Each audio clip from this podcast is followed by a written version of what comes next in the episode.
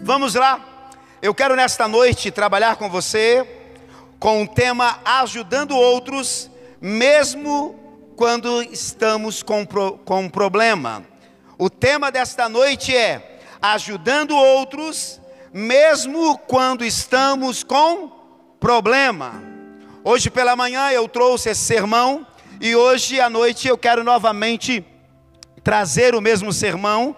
E pela manhã eu disse o seguinte: Infelizmente, a igreja de Cristo não está vivendo ou tendo um comportamento correspondente à expectativa de Deus. Por quê? Porque a igreja, ela, quando tem problema, ela prioriza os seus problemas. Quando o presbítero tem problema, ele diz: Eu preciso resolver o meu problema e eu sou prioridade. Quando o bispo tem problema, ele diz: Eu tenho problema e eu preciso resolver os meus problemas. Os meus problemas são prioridades. E por meio desse comportamento, Deus não tem sido glorificado, pessoas não estão tendo experiências que poderiam ter com Deus, e outras pessoas que poderiam ser alcançadas pelo poder de Deus não estão sendo alcançadas, porque a igreja, quando está com problema, prioridade são eles. Mas a partir dessa noite, eu quero provocar em Deus uma mudança no seu comportamento. Quantos querem isso? Aleluias. Abra sua Bíblia, por favor, em 1 Samuel capítulo 23, versículo 1.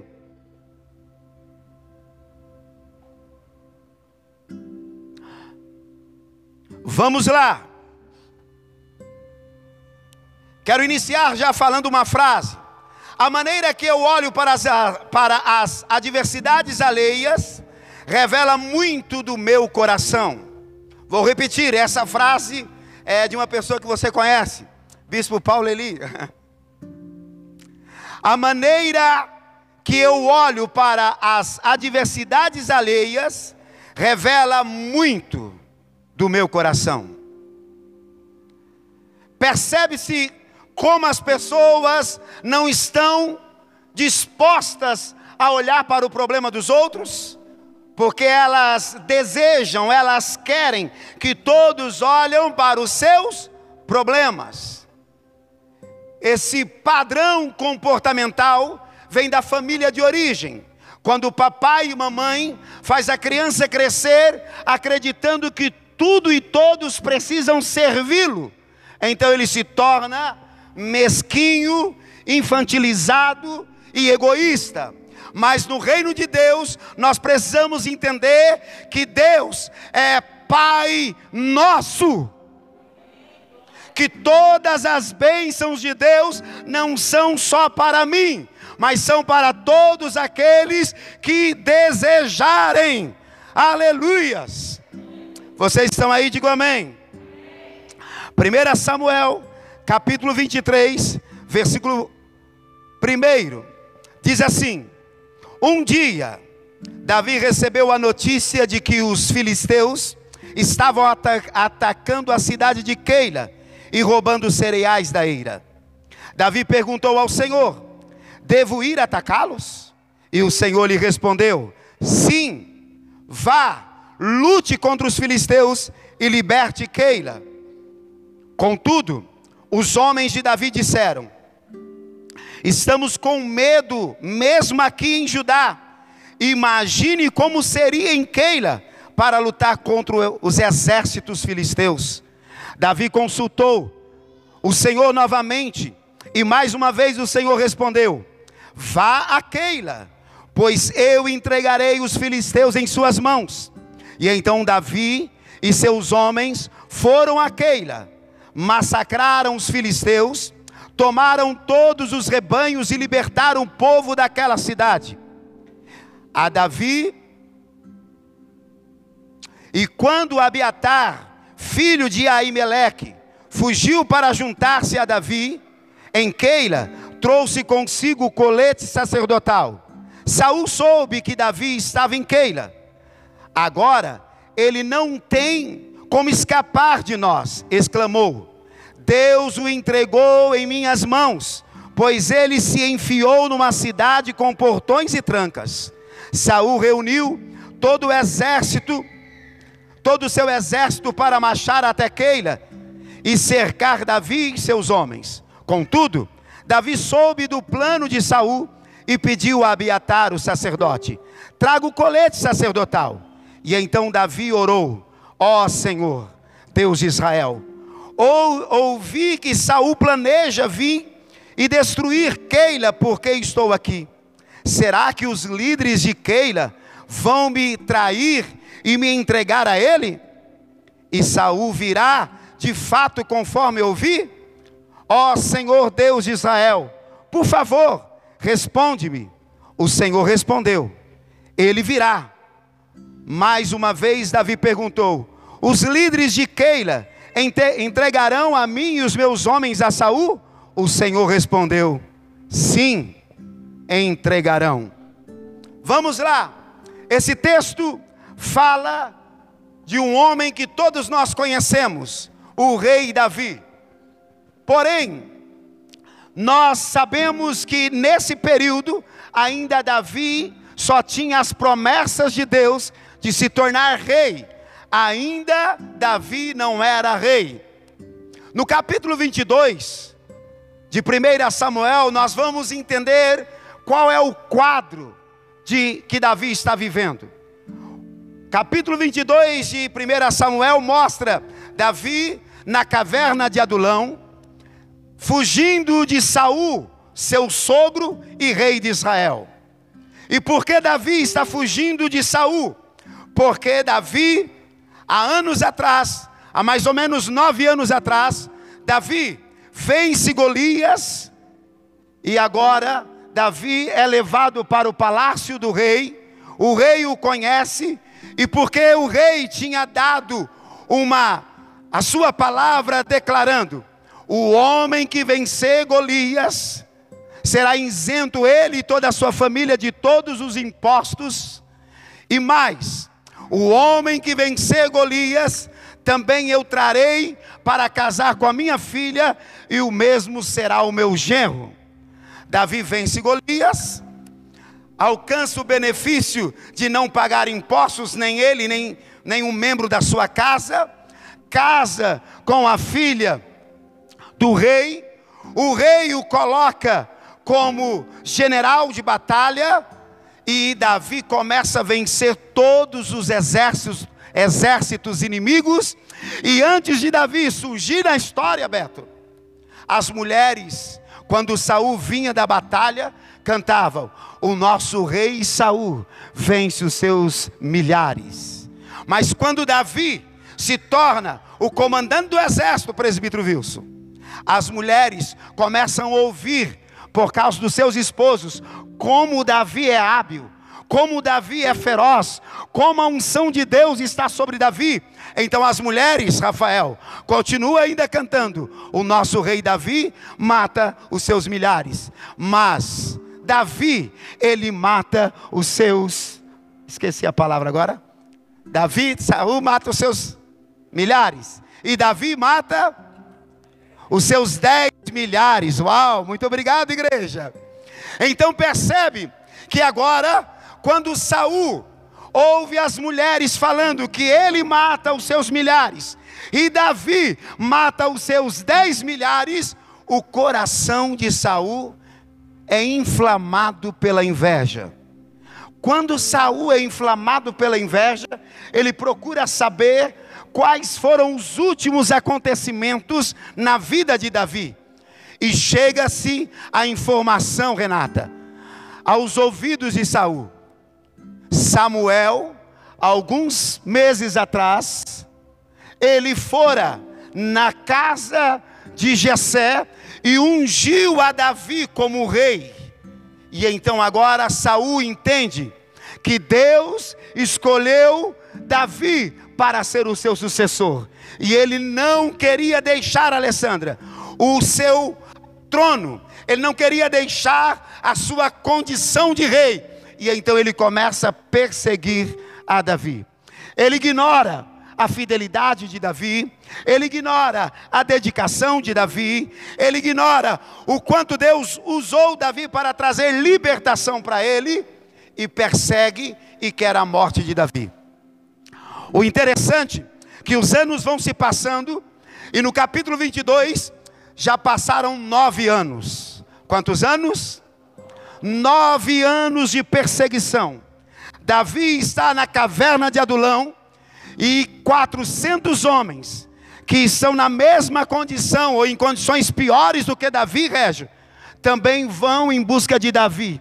Eles estão com dívidas com o rei, eles estão sendo perseguidos pelo rei, eles estão sendo é, tido como pessoas sem nenhum valor e que o rei precisa matá-los, e eles vão em busca de um líder, eles vão em busca de alguém para ajudá-los em seus problemas. E eles vão em busca de quem? De Davi. A pergunta é o seguinte, Rodrigo: Davi poderia ajudar esses homens? Davi não tem os mesmos problemas que esses homens? Davi está escondido. Esses homens chegam lá, presbítero Maidana, e eles encontram com Davi, falam dos seus problemas para Davi, eles também sabem dos problemas de Davi. Davi conta os problemas dele para aqueles homens, mas Davi entende que não é por causa dos meus problemas que eu vou deixar de ajudar outros. Uau! Quantos cristãos, a partir de um problema na sua vida, eles se isolam e não querem ajudar mais ninguém.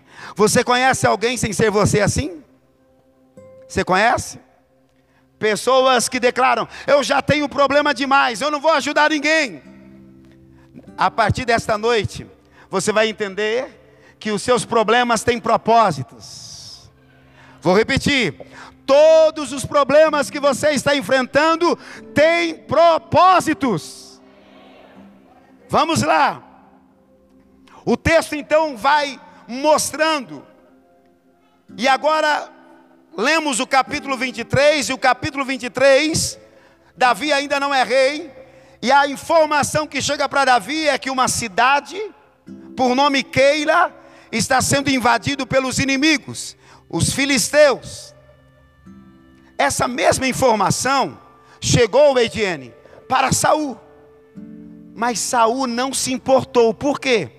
Porque quando o nosso sentimento está contaminado com a inveja, quando, no... quando a nossa mente está contaminada com a inveja, os problemas que são nossas responsabilidades não têm mais valor. Nós queremos destruir a pessoa que nos incomoda. Saul tinha a responsabilidade, presbítero Beto, de cuidar da cidade de Keila de defender a cidade de Keila. Mas para ele, presbítero Augusto, qual era a prioridade? Matar o seu inimigo. O inimigo não era Davi, o inimigo era os filisteus. Mas para Saul, os filisteus não eram mais inimigos, pastora Grazi. O inimigo agora era Davi. Quantas pessoas, Ana Lúcia, por não terem mais discernimento, porque foram atingidos com um sentimento de inveja. Eles nem sabem mais quem são seus inimigos. Vocês estão aí? Os inimigos de Saul eram os filisteus. Não era Davi. Davi cooperou para que Saul tivesse muitas vitórias. Quantos casais, quantos filhos, quantos pais Quantos irmãos não estão percebendo quem são os inimigos? E o problema está no seu sentimento. Que Deus, a partir desta noite, liberte você de todo e qualquer sentimento errado, amém? Vamos lá. Saul então não fez nada, mas Davi, que não tinha responsabilidade, fez. Davi não tinha nenhuma responsabilidade mas Davi fez. O interessante é que Davi ainda não era rei, Davi estava com muitos problemas, sim ou não, gente? Davi tinha muitos problemas. A perseguição de Saul sobre ele estava terrível, mas ele ouviu falar: Keila, a nossa cidade, o nosso povo está sendo atacado. Guarde o primeiro princípio para eu aprender a me envolver com os problemas alheios, porque o tema da nossa mensagem é ajudando outros, mesmo quando eu estou com problemas. Eu preciso ajudar outros, mesmo quando eu estou com problemas. Mas aí, Genival, a gente precisa aprender buscar discernimento em Deus, porque é responsabilidade nossa orar por todos, amém? Mas envolver-se num problema, pastora Marilsa, eu preciso perguntar para Deus qual vai ser a intensidade que Ele quer que eu me envolva naquele problema. Dificilmente você vai encontrar, presbítero Sebastião, homens e mulheres que tenham esse discernimento, que tenha essa busca em Deus para perguntar a Deus, o meu sogro, a minha sogra, o meu pai, a minha mãe, o meu cunhado, o meu tio, a minha tia, fulano, Bertano, meu pastor, alguém que eu conheço e que eu amo, eles estão passando por um problema. Agora, Deus, eu estou orando por eles, mas eu preciso agora saber qual intensidade para eu me envolver nesse problema. As pessoas fazem isso? Fazem essa pergunta para Deus? As pessoas querem ser o bom samaritano, sim ou não? Principalmente os mais espirituais. Os mais espirituais, eles querem se envolver intensamente em tudo e querem resolver o problema do mundo, sim ou não? Aí eles não resolvem nada, eles só adquirem mais problemas. Você conhece alguém assim sem ser você? Hã? Vamos lá. Vamos para o primeiro princípio? Davi pergunta: para quem Davi pergunta? Para algum mensageiro, Rafael, lá de Keila? Ei, gente, vocês estão precisando de, de ajuda? Qual é a necessidade de vocês? O que vocês precisam? Não. Davi vai perguntar para quem, gente? Diga Deus. Quantas vezes no dia você pergunta para Deus quais ações Ele quer que você tenha? Vocês estão aí? Tem muito crente tendo problemas desnecessários. E é tão interessante que o tema da mensagem é ajudando outros, mesmo quando eu estou com problema. Mas eu também preciso ser responsável para te ensinar a ajudar outros dentro de uma direção de Deus. Vocês concordam? Digo amém. Então, o primeiro princípio, Davi pergunta para Deus: Deus, eu devo ir lá? E Deus fala assim: vá, porque você vai libertar Keila dos filisteus. Davi vem empolgadão e vem assim: gente, vamos para Keila, vamos ajudar os nossos irmãos. Vocês sabem que eu tenho, eu imagino, né? Davi falando assim: vocês sabem que eu tenho a promessa de Deus, Deus está sobre a minha vida, é por isso que vocês vieram atrás de mim. Vocês sabem que Deus está comigo e eu tenho a promessa de ser rei. Daqui a pouco eu vou ser rei, então eu preciso me comprometer com aquele povo, porque esse povo é o povo de Israel. Vamos, gente. E os homens mostram um desânimo profundo. Os homens dizem assim: aqui em Judá nós estamos tomados de medo, escondidos, estamos tomados de medo, estamos fugindo de Saul de uma possível batalha e você quer ir para uma batalha? O texto não fala o nível da intensidade, qual é a intensidade dessa discussão. Mas a Bíblia mostra com clareza, irmã Geracilda, que quando Davi fala para os homens, vamos, e eles falam do seu medo, do seu pavor, a ponto essa discussão faz Davi duvidar se Deus tinha falado mesmo com ele. O texto mostra isso. Tanto que o texto diz assim: E Davi voltou novamente falar com Deus. E voltou a falar do mesmo assunto. Porque a gente pergunta, ô fulano, mas isso é verdade mesmo? Porque a gente tem dúvida se ouviu certo, é ou não é? É assim ou não é, gente? Davi vai e fala com os homens, os homens dizem, tenho medo. E ele fala, ah, Deus, fui falar com os homens lá, Eu, agora não sei se eu ouvi certo aqui ou se eu ouvi certo lá. Quem que eu tenho que ouvir? Você já se perguntou se você está ouvindo as pessoas certas? Se Deus realmente falou com você?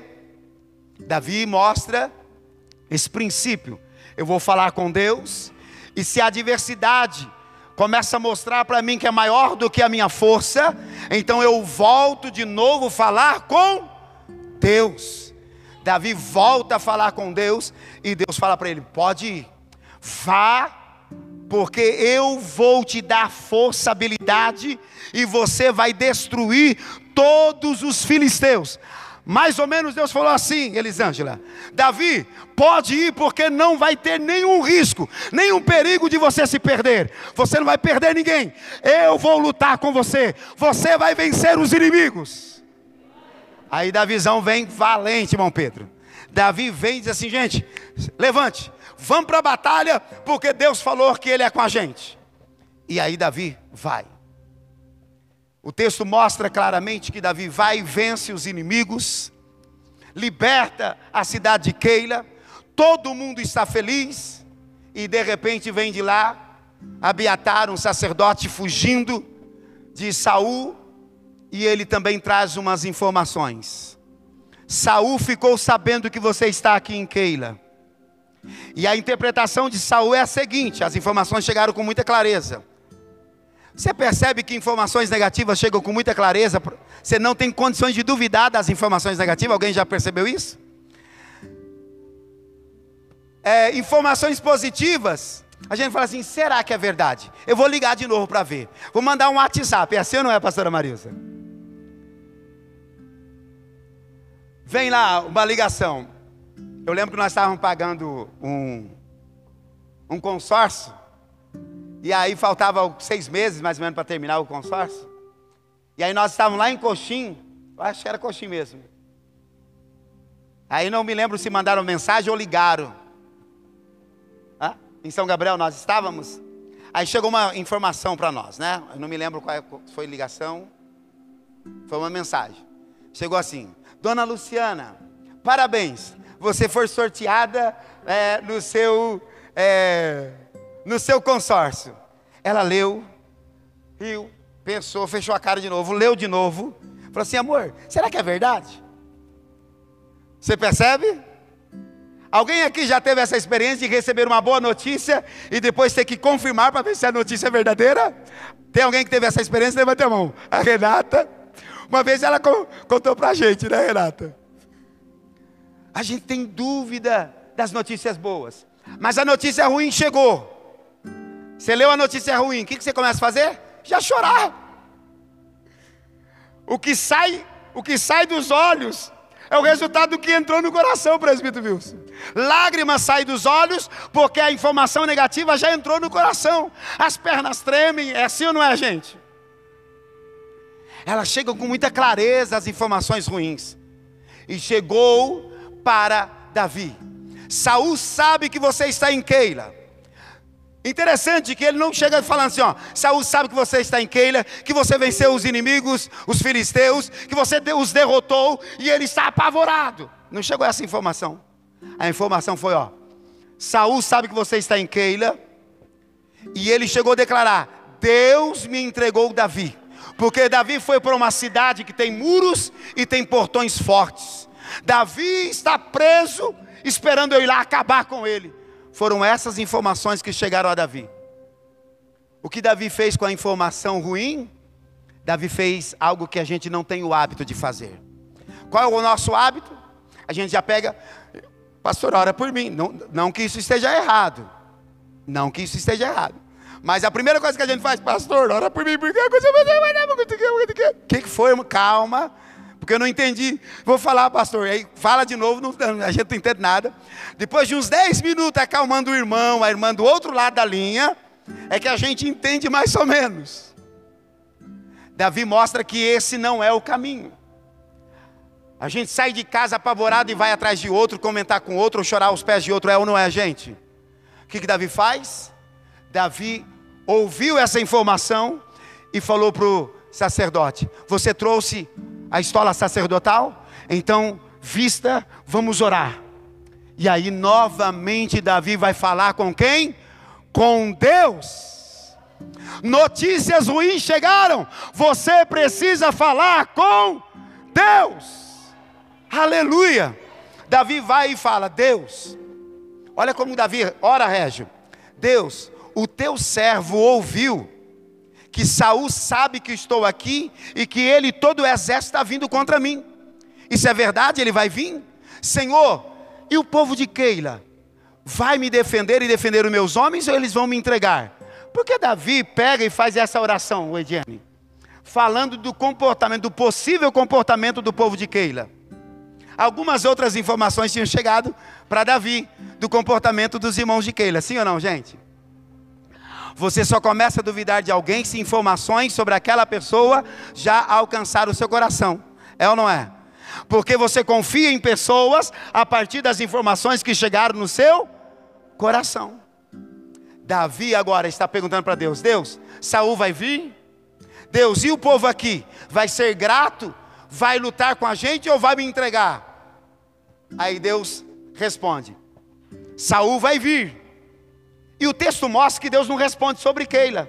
E aí Davi faz de novo a oração, pastora Marilsa. Diz, Senhor, e o povo de Keila vai me entregar?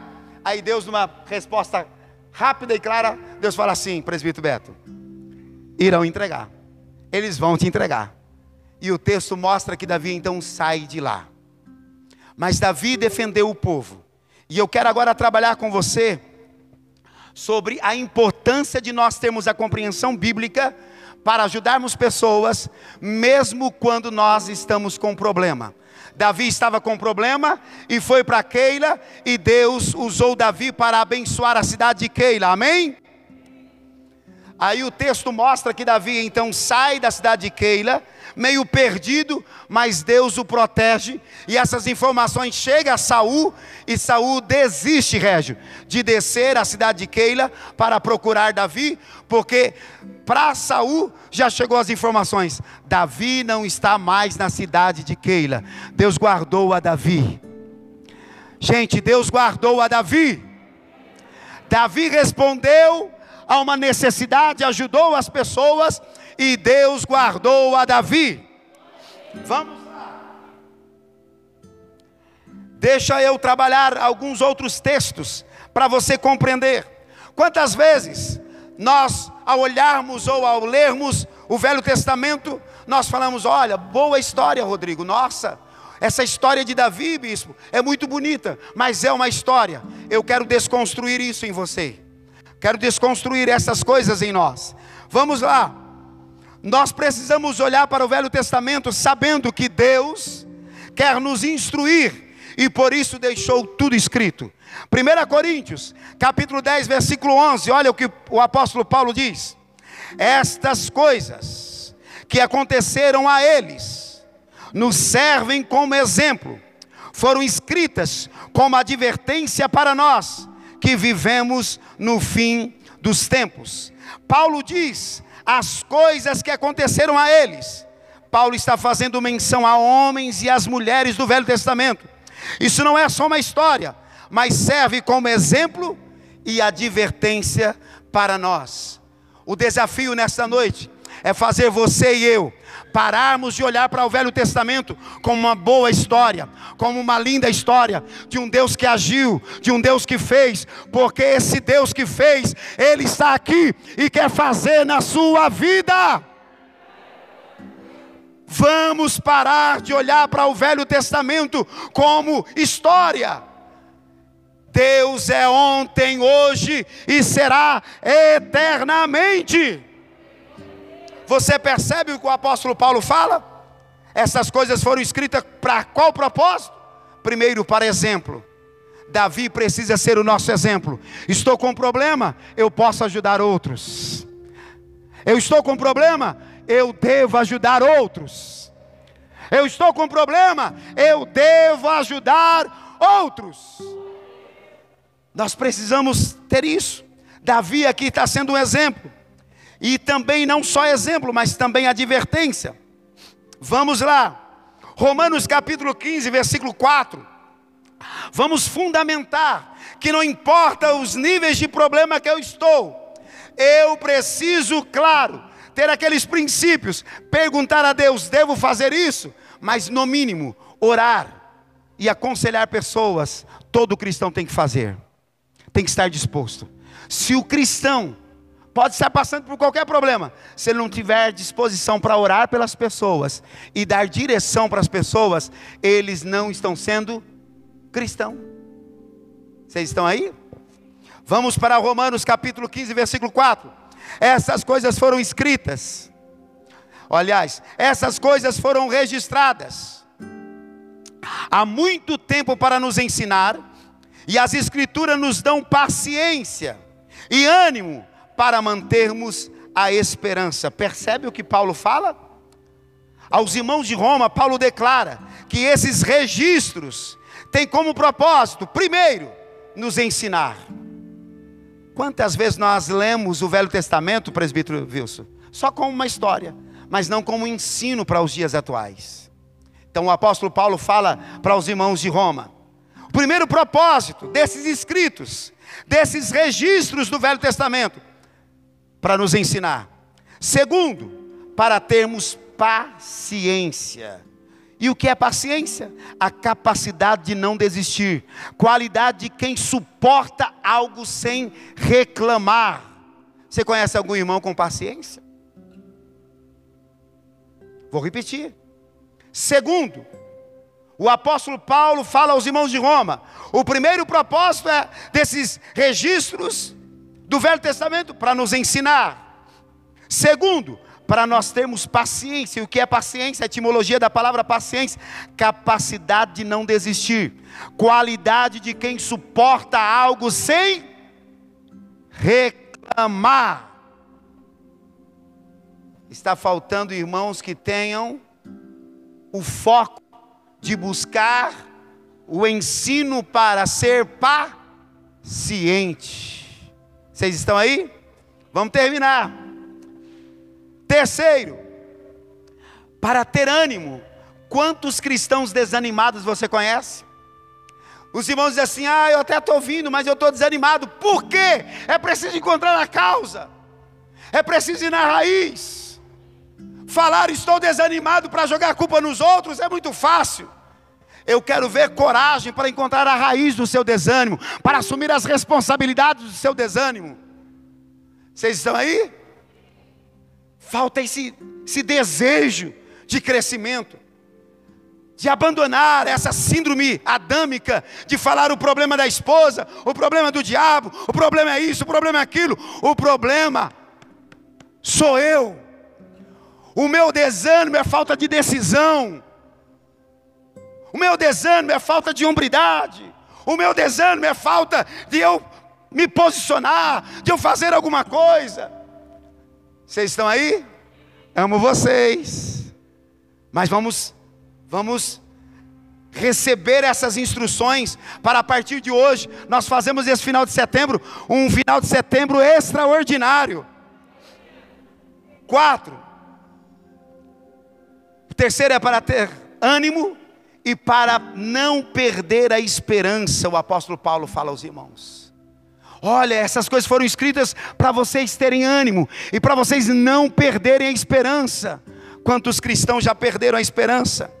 Hoje o meu desejo é que Deus, em Sua bondade e graça, por meio do Espírito Santo, possa mudar os nossos pensamentos e, consequentemente, mudar as nossas ações, porque nada e nenhum problema ou circunstâncias, ou mesmo enfermidades, nos dá o direito de nos isolarmos, ou termos essas ações que nos faz acreditar que não podemos ajudar os outros. Porque não é isso que os cristãos fazem? Ah, eu preciso me isolar porque eu estou mal. Ah, eu preciso me isolar porque eu estou com problema. Ai, ninguém me entende. Ai, não sei o que tem e tal. E aí nós declaramos: eu não tenho que ajudar ninguém. Não é minha responsabilidade. Que bom Deus te trouxe aqui hoje para falar que você tem responsabilidade sim. Amém, gente? Vamos terminar. Então, o meu desejo é isso.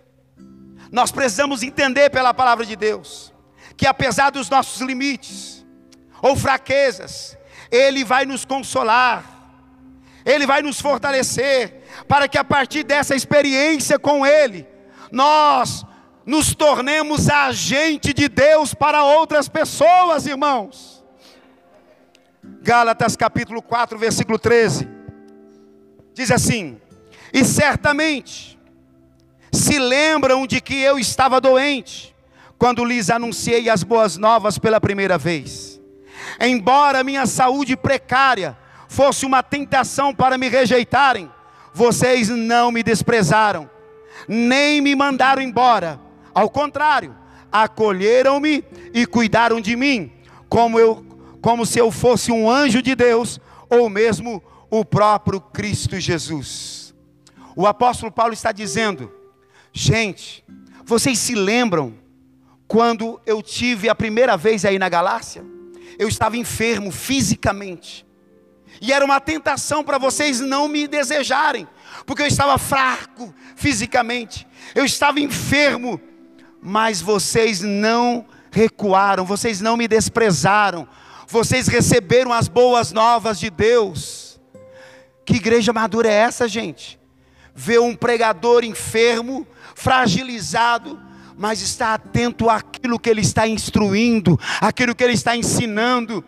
Você percebe? Tem crente que quando está doente, ele diz assim: Eu não quero nem oportunidade, vou falar de quem? Vou falar de um Deus que cura o doente?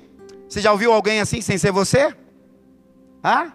Porque o que eu já vi de crente assim, Esther, o crente diz assim: eu só vou falar daquilo que eu estou vivendo. Mentiroso. Para com isso.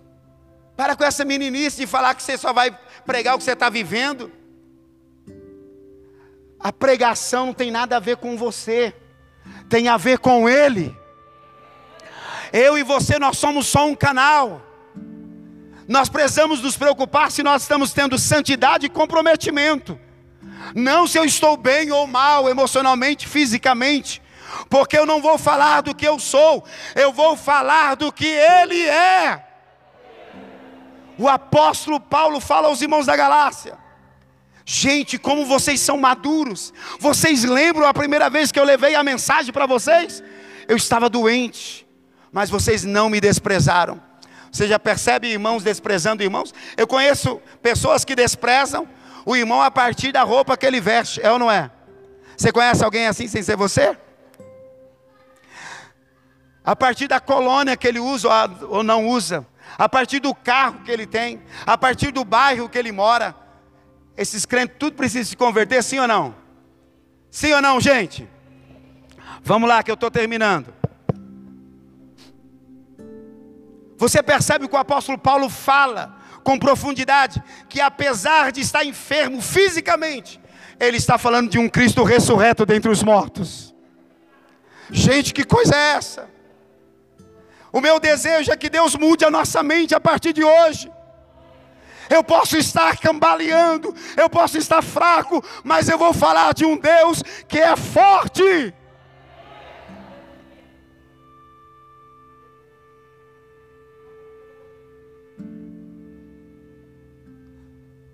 Aleluias. Quero terminar nesta noite lendo 2 Coríntios capítulo 3, versículo 2 Coríntios capítulo 1, versículo 3. Vamos lá. Diz assim: Louvado seja Deus, Pai de nosso Senhor Jesus Cristo, Pai misericordioso e Deus de todo encorajamento. Aleluias. Você percebe o que o apóstolo Paulo declara? Ele é o Deus cheio de misericórdia. E outra tradução fala cheio de consolo ou de encorajamento. Versículo 4: Ele nos encoraja em todas as nossas aflições. Para quê?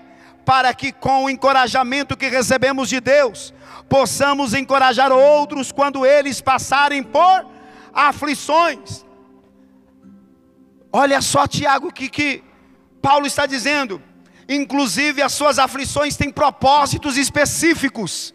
Você passa por aflição para que você receba encorajamento e consolo de Deus, para que a partir dessa experiência você fale com propriedade, com autoridade para o outro que está passando por aflição. Fique tranquilo, vai passar. O meu Deus me deu vitória. Eu passei por isso.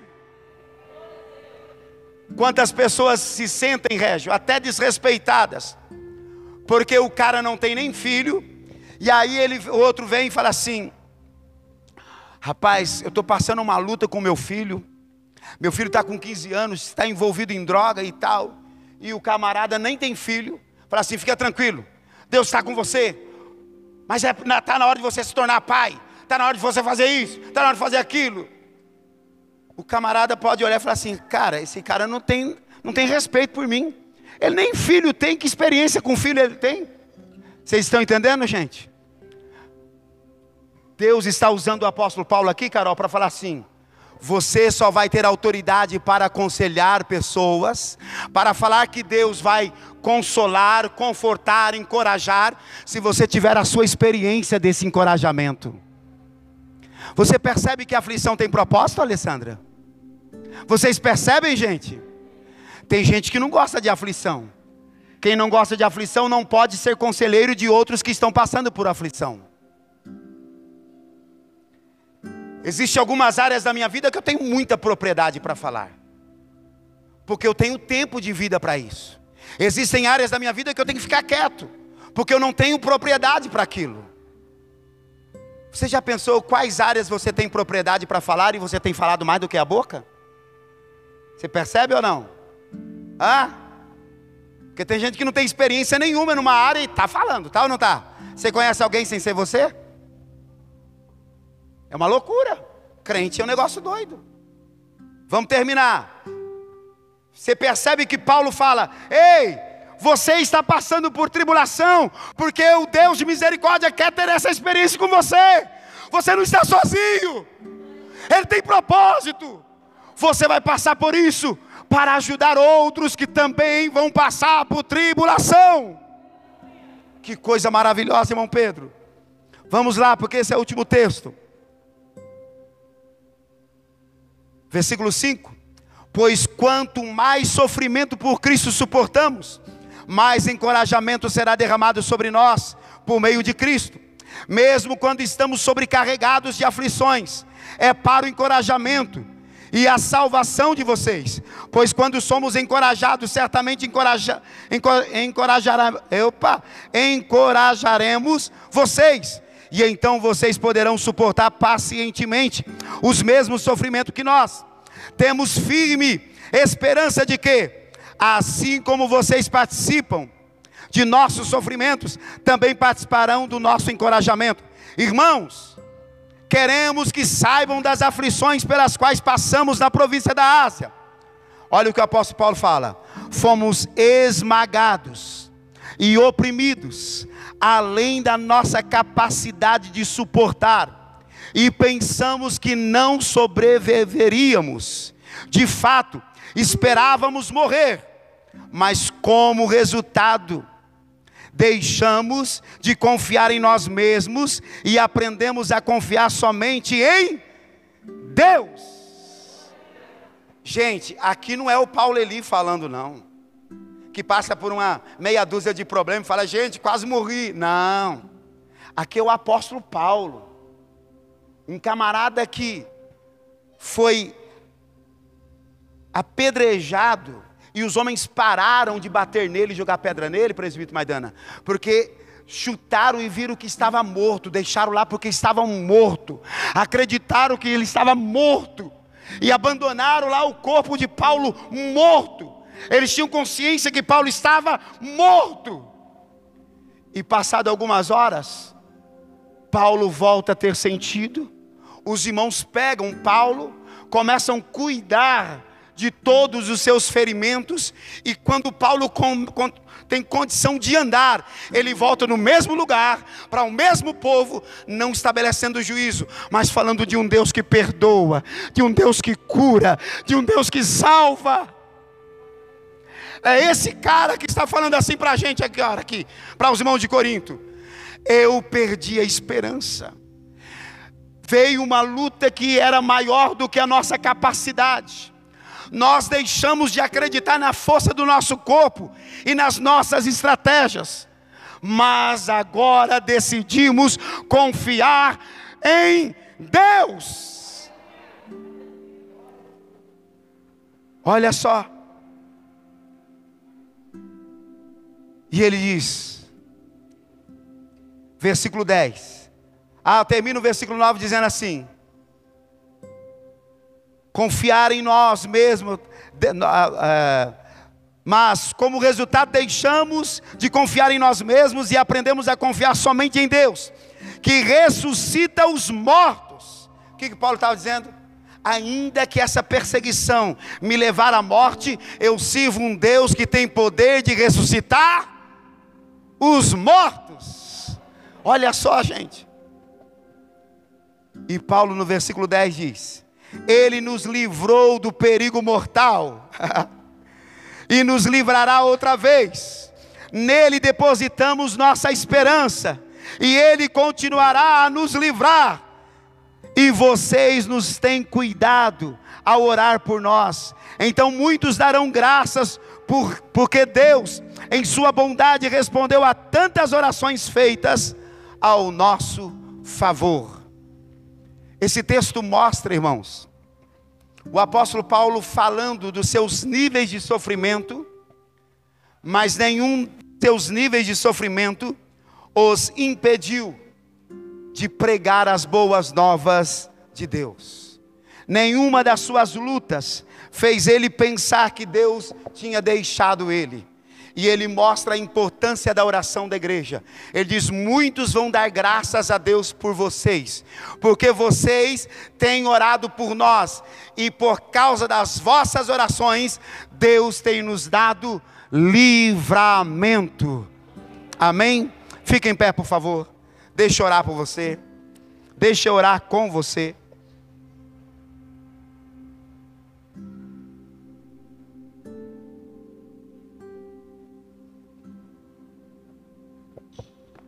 Qual é o desejo do meu coração nesta noite? É que você e eu tenhamos percebido Davi tendo uma promessa e passando por muitos problemas, sim ou não, gente? Davi tendo muitas promessas e passando por muitos problemas. Mas quando ele ouviu que alguém estava passando por problema, ele buscou direção em Deus, deixou de olhar para o seu problema e foi ajudar as pessoas.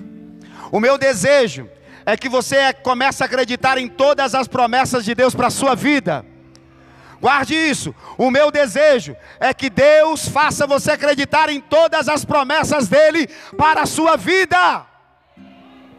Segundo, que você entenda: ter promessa não é ter isenção de problema. Ter promessa é ter problema, porque o problema vem para nos forjar, para nos preparar, e quando estivermos passando por problema, é preciso olhar para os outros que também possam estar passando por problema, e perguntar para Deus: o quanto eu tenho que me envolver ali? E Deus vai te dar direção. Se você não aprendeu ainda a ouvir a voz de Deus, procure um líder que conheça a palavra de Deus, e então ele vai te orientar dentro disso. Amém? Segundo, terceiro, aliás, eu quero muito, o meu desejo é que a partir de hoje, nenhum homem, nem uma mulher, nem um jovem dessa igreja comece a ter repetidamente essas desculpinhas esfarrapadas. Eu não estou fazendo porque eu não tenho tempo. Eu não estou fazendo porque eu estou triste. Eu não estou fazendo porque eu estou chateado. Eu não estou fazendo porque eu não concordo com isso. Eu não estou fa... Pare com isso. Apesar dos seus problemas, Deus quer te usar para ajudar outros. Eu também tenho problema. Luciano também tem problema. E enquanto nós estivermos aqui na terra, nós vamos ter o quê? E os problemas vêm para nos forjar. Então pare de criar desculpa e cresça, por favor. Pare de criar desculpa e se envolva. E talvez você nem goste desse finalzinho, mas eu preciso te dizer. Pare de criar problema enquanto você tem oportunidade. Porque infelizmente vai ter um período que você não vai ter oportunidade de fazer as coisas para Deus.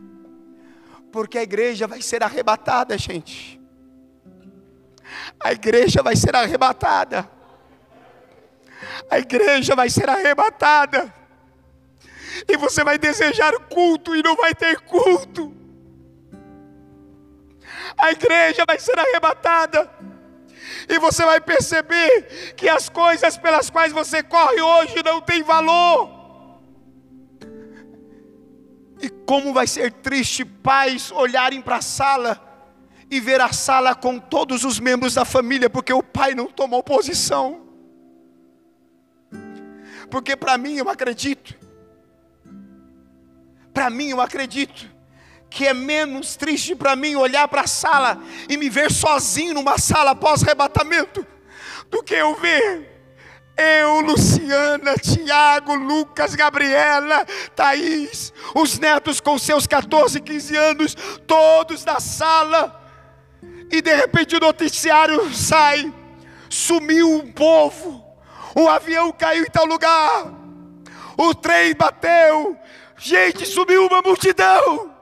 E alguém chorando, dizendo: Ele voltou, eu não acreditava, mas ele voltou.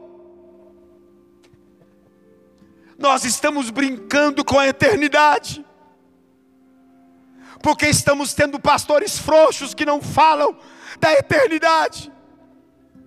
Pare de brincar, pare de criar desculpa, saia desse culto querendo fazer uma semana diferente. Os seus problemas vão continuar. Se Ele me curar de uma dor agora, daqui a alguns meses eu terei outras dores. Se ele abrir uma porta e eu vou ter amanhã muito dinheiro, daqui a alguns dias uma porta vai fechar e vai me faltar dinheiro.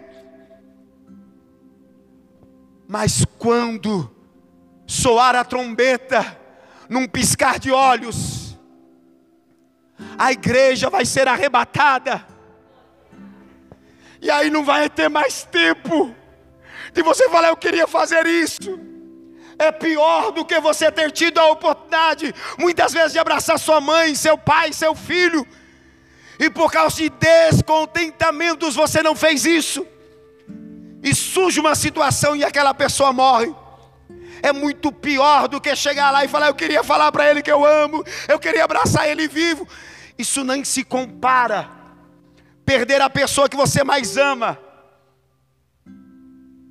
ter perdido a oportunidade de abraçar e falar palavras poderosas para Ele, falar do seu coração para Ele, isso não se compara a perder a eternidade. E os crentes estão criando desculpas. Papel lá para mim fazer, por favor. Os crentes estão criando desculpa. Ah, eu não vou por isso. Eu não vou fazer porque eu não gosto. Eu não concordo com isso. Eu não tenho tempo. Eu estou chateado. Ah, pare com isso. Esse sermão tem foco. O sermão de hoje tem propósito, como todos os outros. O sermão de hoje é: apesar dos seus problemas, você pode fazer. Apesar dos seus limites, faça mais.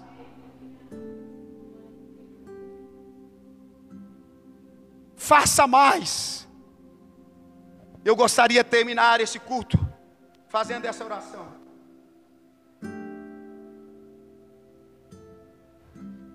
Eu gostaria de terminar esse culto, Deus provocando lágrimas nos seus, nos seus olhos.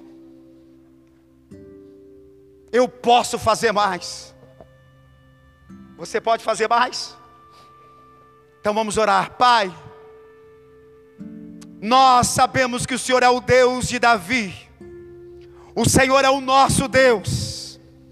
Nós queremos, ó Pai, confiar os nossos problemas no Senhor e nós queremos olhar para aqueles que o Senhor quer que nós nos tornemos agentes de transformação para eles.